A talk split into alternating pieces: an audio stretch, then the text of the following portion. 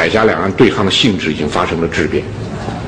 今天的台湾问题和五十年代、六十年代台湾问题完全不一样。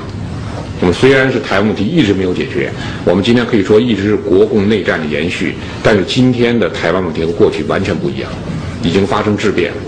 这种发生质变的一个最关键的环节就是，过去我们五十年代、六十年代，当时毛泽东和蒋介石的一个争论最大的就谁在代表中国？毛泽东说我们代表中国，蒋介石说他代表中国。今天对岸不屑于代表中国。对岸说你代表中国，我不代表，但你别的不要代表台湾，我跟你不是一回事儿。我就代表台湾，我不代表中国。这是我们在讲的性质发生质变，已经发生了非常大的这个转变。虽然台湾问题还放在这儿，悬而未决，没有解决，但是问题的性质已经发生了质变。那么这个质变的这个最基础，就是说我们原来的设想，就小平同志提出的和平统一、一国两制，一个最基本的基础就是国共第三次合作。通过国共合作解决台湾问题，这是一个最基本的设想，这是一国两制的一个基础。这个基础不在了，国民党下台了，国民党再恢复权力，看来也非常难了。而且，即使国民党恢复权力，新一代国民党人和过去的国民党人已经完全不是一回事儿。这是我们讲今天面临的一系列的问题。国民党人，我们说过去的像孙中山这一代的老国民党人。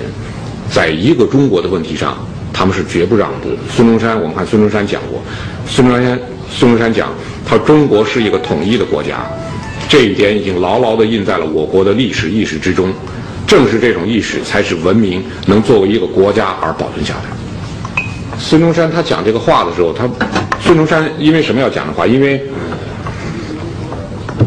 因为孙中山在闹革命的时候，日本人提供了很大的支持，财政的。给孙中山武器，给孙中山钱。当孙中山被清朝政府通缉的时候，给孙中山提供避难的地点。日本人给了很大支持。那么日本人说，孙中山答应了，国民革命成功，割让满蒙与日本。一九一二年，孙中山当上了临时政府大总统。一九一一年，辛亥革命成功。一九一二年，孙中山当上临时政府大总统。日本人找上门来了，孙大总统兑现诺言，割让满蒙与日本。